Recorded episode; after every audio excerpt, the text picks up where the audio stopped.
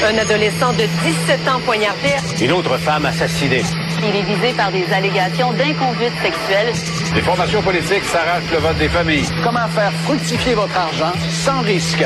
Savoir et comprendre les plus récentes nouvelles qui nous touchent.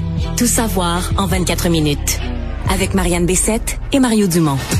En manchette, dans cet épisode, l'ex-chef des Hells Angels, Salvatore Cazzetta, forcé de prendre sa retraite.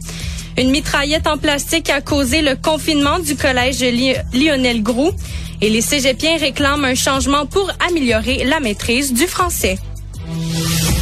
Tout savoir en 24 minutes. Tout savoir en 24 minutes. Bonjour à tous et bienvenue à Tout savoir en 24 minutes. Bonjour Mario. Bonjour. Ce matin, on a appris que l'ex-chef des Hells Angels, Salvatore Cazzetta, a pris sa retraite forcée. C'est quand même un, un processus qui est pas, euh, qui doit être du moins unanime là, dans, dans les dans les gangs de dans les organisations. Dans la constitution. dans les, les organisations criminelles. Dans la constitution oui, des organisations criminelles. Oui, exactement. Donc ils ont été, il, il a été mis à la porte un peu là, donc on l'a forcé Ouais. à, à prendre sa retraite. Euh, selon des informations qui ont été obtenues par euh, notre bureau d'enquête euh, au euh, journal de Montréal, ça faisait quand même près de 17 ans qu'il était dans les membres, dans les Hells, et on le surnommait surtout Sal ou La Barbe pour tous ceux et celles qui le connaissaient de, ce nom-là. Ouais. Je me demande toujours. C'est- c'est souvent, euh, c'est triste à dire, mais la façon dont on se débarrasse des gens est un peu plus violente que ça. Lui s'est fait montrer, t'es plus le leader, euh, t'es plus, euh, t'es plus le, le- type clé, euh, mais on semble quand même lui permettre une certaine forme de prise de retraite paisible. Je sais pas jusqu'à quel point on peut, on peut être paisible et dormir tranquille quand on a fait ce travail-là, mais enfin, enfin, enfin. Ouais, puis en fait les, les Hells sont passés au vote là, quand il est question de de de- d'écarter un membre de, de l'organisation, mais ça n'a pas vraiment été possible de savoir si ça a été nécessaire dans le cas de Cazzetta. Donc euh, c'est vraiment euh, une chose qui est qui est différente de quand on se rappelle Maurice Momboucher a été lui-même écarté euh, euh, de de de l'organisation euh, il y a de ça quelques années. Ouais, lui il était en prison. Ouais, eh ouais, ouais, il c'est était ça. en prison. Au euh, collège Lionel Groux, la semaine dernière, il y a eu un gros, gros, gros confinement euh, avec euh, un déploiement policier. Il y a des centaines d'étudiants qui ont été, du moins, pris à l'intérieur de l'établissement parce qu'on disait qu'il y avait une personne avec un arme à feu là, qui, qui rôdait tout près de, de l'établissement. Et ce serait une mitraillette en plastique qui aurait été acheté dans un magasin, un party expert là qu'on on connaît, c'est un magasin dans lequel on va acheter des déguisements d'Halloween, des accessoires d'Halloween. Ben cette mitraillette en plastique là a été achetée quelques minutes avant d'avoir été aperçue tout près de l'établissement et c'est ce qui a du moins euh, provoqué ce, Donc ce un jeune se confinement promenait avec dans un sac, quelqu'un a vu passer ça. Non, mais ben, c'était même pas dans un sac, c'était normal. euh, il Ok, tenait ça à dans ses découvert mains. complètement, ok. Ben, du moins, c'est ce que je crois parce que euh, on a reçu à l'émission de Richard Martineau François Gauthier, qui est vice-président de la Fédération sportive, sportive d'Airsoft. Puis lui, il disait que normalement, les armes, quand tu pratiques le, le Airsoft, tu dois le, le, le transporter dans un sac, chose qui n'a Mais ça, je pense que c'était même pas. C'était-tu un- airsoft ou ça avait l'air? En tout cas, les Ben, images j'ai vues, ça a l'air carrément d'un jouet. Ben, là. c'était un arme de type AK-47. Pour ceux qui se connaissent Ouais. en, en armes, c'est facile de faire la distinction, mais pour ceux et celles qui connaissent pas, quelqu'un qui voit de quoi? loin, quelqu'un qui voit quelqu'un très qui loin. voit de loin. Oui, oui, souvent des, on entend Mais souvent on des hallucinations. on s'en doutait un peu. Là. Ça faisait une journée ou deux que ça circulait, que bon, c'était. Mais est-ce qu'on pouvait prendre un risque?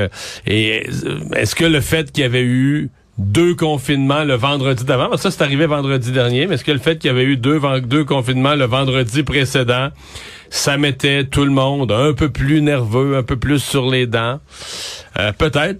Mais une fois, tu sais, une fois que tu as un témoignage d'un citoyen qui dit moi j'ai vu quelqu'un se promener, des fois tu peux en avoir plus qu'un, avec ce qui, qui rôdait autour du cégep avec une arme.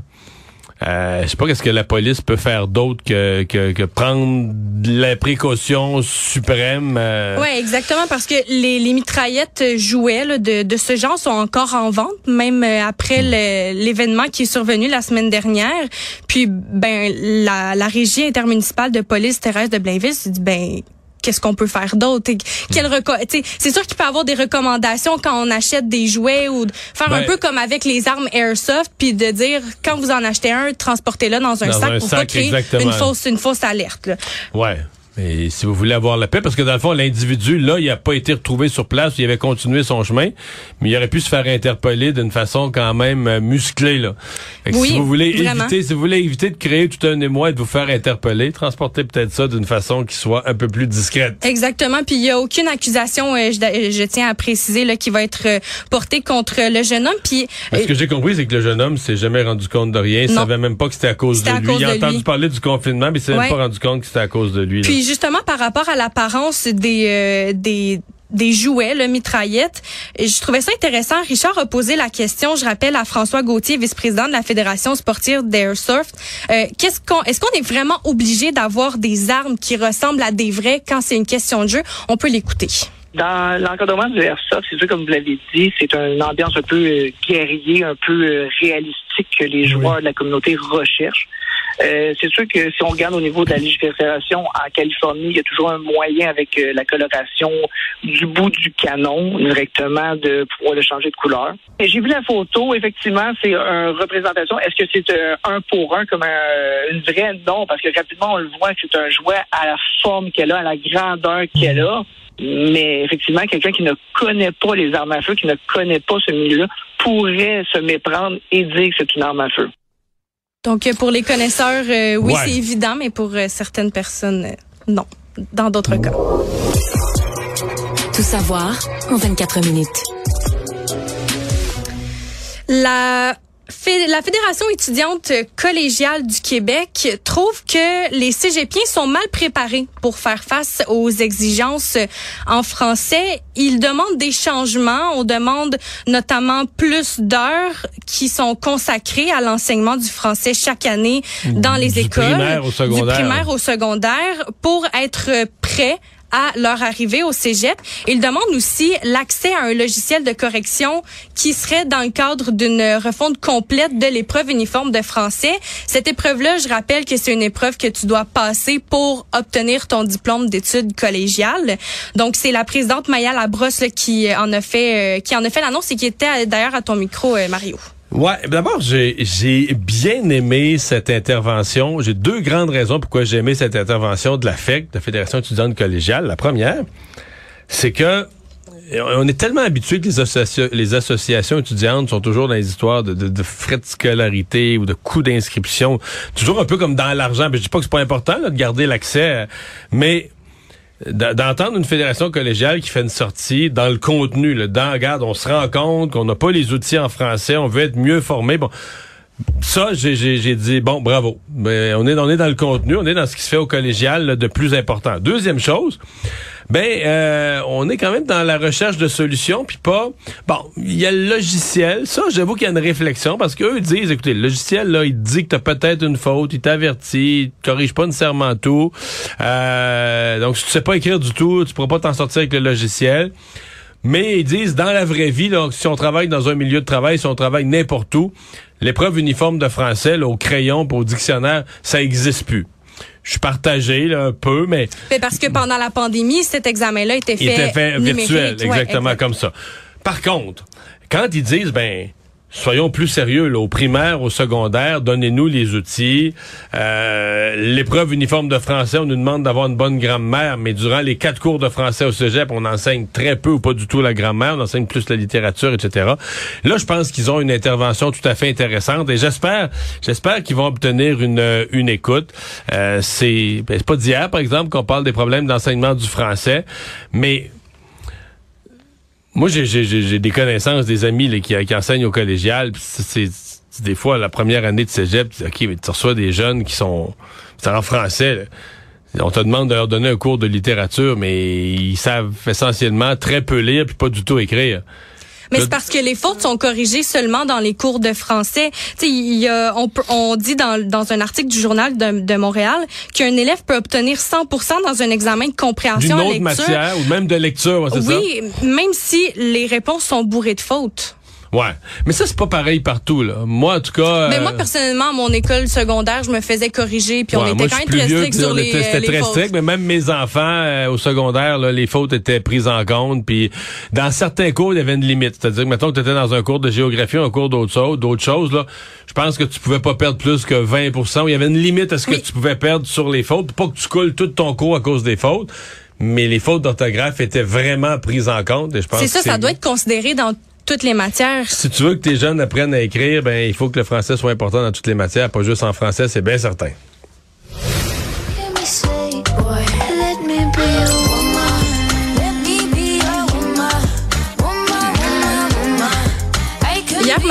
De la plateforme TikTok sur laquelle tu navigues euh, parfois à temps perdu pour regarder Oui. des petits trucs de recettes.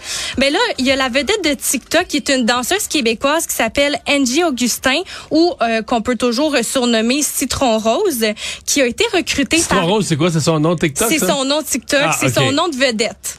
Euh, elle a été C'est son nom de TikTok famous. Ouais, c'est ça. C'est Elle a ça qu'il faut dire.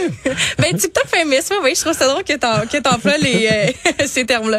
Euh, mais oui, donc elle a été recrutée par Ubisoft pour créer et aussi pour interpréter une chorégraphie qui va être, euh, ben, qui est incluse dans la version 2023 de Just Dance. Ça fait des années que Just Dance existe et selon Ubisoft, c'est la première fois de son histoire qu'il artiste canadienne qui a eu carte blanche pour créer une chorégraphie de A à Z.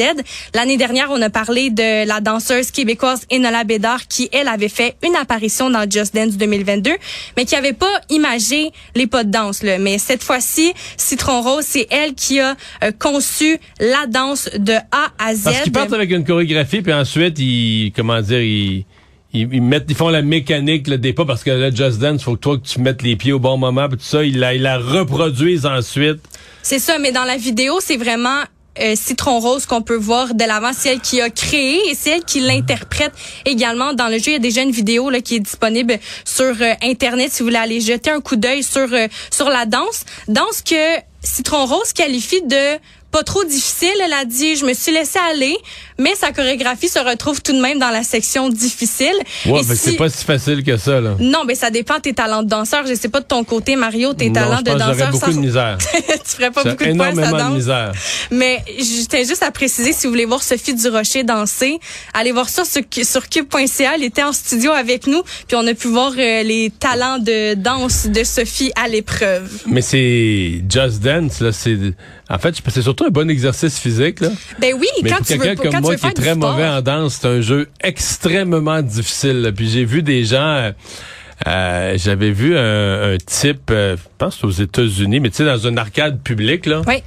qui mettait au niveau là très avancé là. Sincèrement, à l'œil nu, tu vois pas ses pieds là. Ouais. Puis je veux dire, il suit, il se trompait jamais, jamais, jamais. Puis, je veux dire, pour voir ses pieds, il faudrait que tu le filmes, puis tu le, tu Tu le joues- au ralenti. Tu le joues au ralenti, exactement. Euh, mais non, j'ai pas la prétention d'avoir ce niveau, mais c'est quand c'est produit à Montréal, là, euh, le nouveau Just Dance, tout ça. C'est le fun qu'on puisse introduire euh, des, des, des, des artistes ou des, des des Montréalais, des créateurs, j'allais dire Montréalais, dans le produit et qui va faire, qui est, qui est vraiment, il y a rien de plus mondial que ce genre de jeu-là. Ben oui, honnêtement, je sais, dans ma famille, là, les, les, les Just Dance, c'est le cadeau de Noël classique que Ah tout oui? le monde reçoit chaque Ah, année. Chez nous, c'est passé. Mais on C'est pourrait peut-être- passé? on pourrait peut-être le ramener en 2023. On pourrait. Savoir et comprendre. Tout savoir en 24 minutes. Euh, on a appris qu'il y a 2400 infirmières et infirmières qui travaillent principalement auprès des agences de, de placement, donc euh, des agences privées, alors que au public, c'est pas la même chose du tout, mais au privé, on parle d'une hausse d'environ 19 par rapport à l'année dernière et on enregistre le, un départ vraiment massif là, du, du côté du secteur public. D'ailleurs, le ministre de la Santé et des Services sociaux, Christian Dubé, a évoqué euh, deux solutions, soit le décloisonnement et la gestion locale des horaires. Et je crois que tu l'as reçu, la LCN. Ouais, Marie. justement là-dessus, sur la gestion locale des horaires, la fin du temps supplémentaire obligatoire. Euh, L'idée étant justement d'avoir des conditions de travail qui sont plus attractives pour les infirmières dans le réseau public. Mais Moi, ce qui me concerne, ça réglera pas le problème des agences. Problème, parce que quand on dit des agences privées, il faut bien que les gens, parce qu'il y a des gens qui sont mêlés, quand on parle des agences privées, c'est pas des infirmières qui s'en vont travailler au privé, là. La plupart de ces infirmières-là travaillent dans le réseau public. C'est-à-dire que les agences, ce qu'elles font, elles embauchent des infirmières, mais les agences, elles font pas de chirurgie. C'est pas une, pas une clinique privée, c'est une agence. Donc l'agence, elle, son métier, là, son, son, son, son, son travail, l'agence, c'est de prêter ses infirmières au réseau public. Ce qui donne la situation aussi absurde. Probablement que dans les chiffres que tu nous donnes, tu as certaines infirmières qui ont quitté le réseau public, donc elles sont inscrites dans la liste des départs, dans le, le- la statistique de départ du réseau public, se sont fait embaucher par une agence privée, donc rentrent dans tes statistiques de augmentation des gens qui travaillent en agence privée. 19% oui. Mais l'agence les prête, dans certains cas, au même hôpital. Donc, l'infirmière retourne sur le même étage, dans le même hôpital, puis au plus ridicule, sur le même étage où elle travaillait avant. Sauf que là, les gens vont se dire, ouais, mais là, ça, ça change quoi? Hey, ça change tout. Elle, elle gagne plus de l'heure. Bon, elle aura pas à faire, par exemple, ses fonds de pension, tout ça, mais elle gagne significativement plus de l'heure, mais surtout, elle a plus les obligations. Si elle dit, moi, la troisième semaine de novembre, je m'en vais, à- je m'en vais à Cuba avec mon chum. Elle avertit l'agence, troisième de novembre, je suis pas disponible. Il n'y a pas à négocier, y a aucun danger que le boss dise, hey, je peux pas te donner cette semaine-là. T'es libre de tes horaires. Tu dis, je veux plus travailler de nuit. Tu travailles plus de nuit. Tu dis, je veux plus travailler les dimanches. Tu travailles plus les dimanches. Le temps supplémentaire? Le temps supplémentaire, si tu veux pas en faire, on t'en imposera plus. Donc, ça n'a pas vraiment d'allure. là. Ça n'a pas d'allure qu'on prenne des gens, euh, on les envoie en agence, ben on les envoie. Ils se font recruter par des agences, reviennent travailler dans les mêmes hôpitaux avec toute une série de privilèges. Et c'est ça que le gouvernement doit casser. Mais là, on est comme pris d'un cercle vicieux parce qu'il y a tellement d'infirmières qui travaillent en agence maintenant qui sont prêtées au réseau public qu'on se dit, ben là, si demain matin, on fait plus affaire avec les agences, on n'est plus capable de, de- de- on n'est plus capable de combler nos quarts de travail. Mais c'est quand même ce qu'il faudrait faire parce que si les agences avaient plus d'heures à donner, là, les infirmières qui ont, seront obligées de faire le chemin inverse, de venir cogner à la porte du, du réseau, puis dire, bon, là, on travaillait en agence, mais là, j'ai plus d'heures, ou mettons, dans le dernier mois, j'ai eu euh, quatre heures en tout, euh, c'est pas assez, je vis plus, je suis plus capable de payer mon loyer, puis là, je suis prêt à revenir chercher un vrai poste dans le réseau. Mais justement, qu'est-ce que M. Dubé disait par rapport Ben, à ça? mais non, mais ben, lui, il veut pas être si radical que ça. Je suppose qu'il se fait dire par les établissements. Il dit qu'il faut s'attaquer aux agences. Mais j'ai l'impression qu'il se fait dire par les établissements, là, si vous nous interdisez de faire, faire affaire aux agents, avec les agences, on est fait, là, on sera pas capable de, on sera pas capable de combler les horaires dans la prochaine semaine. Mais lui, il est vraiment sur maintenant et d'ici la prochaine négociation, négociation de convention collective, mais ça c'est tout de suite, là, c'est dès ce printemps, euh, mettre fin au temps supplémentaire obligatoire. Probablement qu'il y aura encore des bonifications salariales, mais surtout la gestion locale des horaires. Donc, euh, même que les infirmières elles-mêmes puissent participer. Et ce qui semble à la mode, qui se fait beaucoup dans le réseau anglophone, ce qui semble à la mode, c'est plutôt que de travailler, mettons, euh, cinq jours, euh, sept heures et demie. Il y a même des hôpitaux où les infirmières vont travailler plus longtemps dans la semaine, vont faire quatre jours, 12 heures. Mais pas de temps supplémentaire obligatoire. Donc, tu fais ton 48 heures dans la semaine. C'est quand même une très grosse semaine. Mais il y a mieux faire une grosse semaine comme ça que mais jamais de 16 heures. C'est 4 jours, 12 heures, 3 jours de congé, préétabli, tu le sais, et c'est respecté. Il n'y a plus de temps supplémentaire obligatoire. Il semble que dans certains cas, c'est plus apprécié. Mais ça ne devient possible qu'à partir du moment où tu impliques les infirmières elles-mêmes dans la, définition de leurs horaires de travail, alors que là, on est dans des modes de gestion centralisés, avec euh, des gestionnaires qui sont très peu sur le terrain et qui se sont habitués à dire, bah, de toute façon, s'il en manque une, on prend du temps supplémentaire obligatoire. Donc, celle qui est déjà là, on la garde 16 heures plutôt que 8, puis on vient de combler le quart de travail d'après. C'est ça qui doit changer.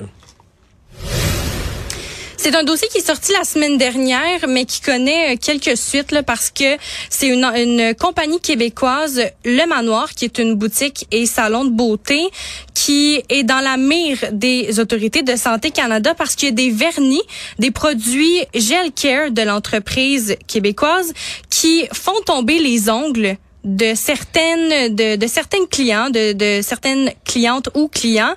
Puis ils ont quand même reçu plusieurs rapports d'incidents dus à, à ces produits. Euh, il y a neuf rapports qui ont été soumis au programme de la sécurité des Ben, J'ai produits. vu les photos, là. C'est terrible. c'est terrible. J'ai- Les ongles, j'ai- les ongles qui décollent comme qui... Ben qui ben c'est c'est des ongles qui décollent, Qui euh, arrachent des qui tombent, qui noircissent, qui qui ça c'est vraiment les, les conséquences qui ont été notées. Puis moi j'ai une de mes amies qui ça y est arrivé, ça fait un an. Mais ça a l'air d'être populaire parce que moi, mes, mes filles, sont pas allées là, mais ils savent que ça existe, ils en ont entendu parler, Oui, oui. ils l'ont vu sur les réseaux sociaux, ils savent que c'est populaire, qu'il y a des jeunes qui y vont. Ils voyaient ça comme très positif. Puis Là, quand ils ont vu le reportage, ils ont fait comme oups. Mais ça. là, la propriétaire se défend en disant que tous ces produits sont corrects. Ben, la propriétaire a dit que tous les ingrédients ont été euh, de, de, cosmétiques ont été approuvés par Santé Canada, qui avait pas de qui avait pas de comment dire qui ben, qui avait de pas de réserve. pogne, là, qui avait Ouais, pas mais, de mais là, la Santé Canada repasse là-dessus. Là, Ben oui, ben oui, parce qu'il y a un reportage qui a été publié, des articles qui ont été publiés, puis justement, euh, je parlais de mon amie tout à l'heure, elle, elle a écrit, puis elle a dit, ah, il y a des articles dans le Journal de Montréal, TVA Nouvelles qui sont sortis concernant ça, ma situation, j'exige un, un remboursement. Chose que la compagnie refuse de faire. Donc, est-ce que Mais là, par contre, si des gens ont vraiment des dommages aux ongles, euh, je, je vais pas m'avancer, mais c'est plus qu'un remboursement. À mon avis, tu pourrais même avoir des, des, des recours. euh, Ben oui, parce que comme je disais, ça fait un an que c'est comme ça et ces ongles sont toujours pas rétablis. C'est c'est- c'est la santé de... Est-ce qu'elle avait, est-ce qu'elle avait fait le lien avec le, le, le Ben, c'est traitement? seulement depuis l'utilisation de ces produits-là qui ont Ok. fait en sorte que ça a créé cette euh, le noir là, sur les ongles. Mais ça dit quand même que le produit doit pas euh, toucher la peau. À mais à côté de ton ongle, Mario, c'est de la peau qu'il y a Ouais, parce que ça peut créer une irritation ou une réaction allergique. Eh bien, à suivre, euh, mais on aura euh, Santé Canada s'en mêle. J'ai l'impression que la compagnie va faire vérifier vraiment toutes ces, ces procédures, ces façons de faire, ces produits. Du moins, c'est ce que les consommateurs espèrent. Économie. Parlons loyer. Euh, ça fait cinq ans dans le Grand Montréal que les loyers ont explosé. Une famille sur quatre vit dans un logement qui est pas abordable. J'ai fait un petit calcul. J'ai fait un- une recherche sur Internet. Le salaire moyen environ des Québécois, c'est 41 000. Fait que j'ai arro- arrondi à 40 000 salaire brut, donc avant impôt. Normalement, on doit un logement doit coûter moins de 30% des revenus pour que ce soit abordable. 30% de 40 000, c'est environ 12 000 dollars net, donc 1000 dollars par mois qu'on doit débourser pour un loyer qui inclut les frais d'électricité. Mais ce qu'on apprend dans le journal de Montréal, c'est que qu'il y en a plus beaucoup des loyers. euh, ben, il y en a plus beaucoup. Puis euh, moi, j'habite sur la rive sud de Montréal. J'essaie de me rapprocher. Honnêtement, il y a des studios zéro chambre. Un- une salle de bain, 1000 dollars, 1200, deux chambres, une salle de bain, 1500, 1600, rien d'inclus.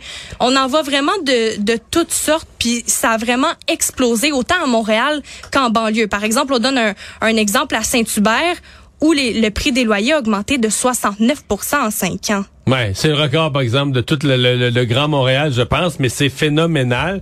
Euh, Il y a, euh, il y a plusieurs problèmes. D'abord, il manque de logements. Ça, c'est, ça semble vraiment euh, un, acquis, là, une compréhension. Il manque de logements dans le Grand Montréal. Euh, les organismes, évidemment, qui défendent le logement vont dire qu'il faut, faut construire des logements sociaux. Oui. Moi, j'ajoute pas juste des logements sociaux. Il faut construire des logements. Tu peux pas vivre, pas juste être le gouvernement qui construit des logements sociaux. Il faut que le privé soit incité, ait des conditions pour construire plus de logements, pour que l'offre soit plus grande. C'est ça parce que l'offre est limitée. Là, de Mais l'offre est tellement limitée. limitée que c'est, les gens se battent pour un panier de logements trop petit, fait que ça met une pression énormément à la hausse sur les prix. Remarque qu'une des choses qui se produit aussi, c'est un problème de grande ville. Montréal a vécu beaucoup de pauvreté. Maintenant, si on se reporte 20 ans passés, on entendait parler de ça, là, que les gens à moyens faibles et moyens revenus pouvaient plus se loger à Toronto, à Vancouver, à New York, à, la- la- à Paris, à Londres. Puis à Montréal, on disait, ah, c'est encore pas si pire. C'est parce que Montréal était raide pauvre, le chômage était à 8-9% Et là, tout à coup, Montréal revient une ville avec une certaine prospérité, le plein emploi, etc. Et le prix des loyers suit, donc ça devient de plus en plus difficile pour les gens à plus faibles revenus euh, de, de vivre à Montréal. De trouver quelque chose premièrement De et deuxièmement abordable. Ouais, exactement. Et là, euh, ben, pour ceux qui veulent acheter, la hausse des taux d'intérêt vient pas, euh, Vient pas simplifier l'affaire. Le monde. Après Donald Trump qui a annoncé sa, sa candidature aux élections présidentielles américaines, Il y en a un encore meilleur, là. on a meilleur. On a un rappeur, Kanye West, qui va se présenter pour les élections en 2024. Ça fait longtemps là, qu'il qu'il laisse traîner cette idée-là, qu'il jongle Ben, parce- avec ça. Même la dernière fois, il s'était un peu Ben, rallié en- à Trump. Et... Ben, en 2020, il s'était présenté lui-même en tant que candidat indépendant. Euh, Kanye West, c'est celui qu'on appelle Ye qui a fait Maintenant, son ouais. changement de nom exactement. Donc euh, oui, il se présente. euh, en fait, c'est un, un, un, un photographe à Los Angeles qui a été qui l'a approché puis c'est de cette façon-là qu'il a annoncé sa candidature puis c'est le commentateur politique d'extrême droite Milo Yiannopoulos qui va être son directeur de campagne. T'en penses quoi Mario? Ben, pff, sincèrement, tu sais, Adidas s'est dissocié de lui. À là. cause de ses propos À cause de antisémites, ses oui. propos antisémites.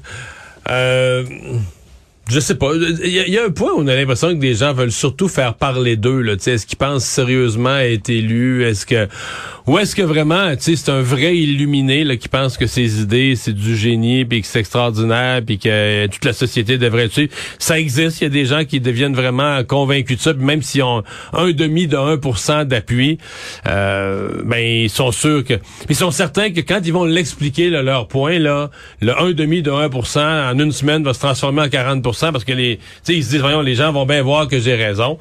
Euh, je sais pas de quelle catégorie il appartient. Est-ce qu'il veut juste faire parler de lui? Est-ce que c'est un vrai illuminé? Ben, c'est une bonne question, mais si on se fie à, 2000, à 2020, quand il était candidat indépendant, il a quand même obtenu près de 70 000 voix. Est-ce que ce sera Ouais, la dans, même dans chose? un cette- pays, c'était pas 1%, là. C'était, rien, là, dans un pays aussi non, mais grand. ça montre qu'il y a quand même une certaine popularité où les gens sont intéressés à le ouais, voir à mais la... là, tu sais, c'est un pays, c'est ça. Mais tu sais, aller chercher un dixième pour cent ou aller chercher des grenailles, c'est facile. N'importe qui se présente, tu iras jamais chercher zéro.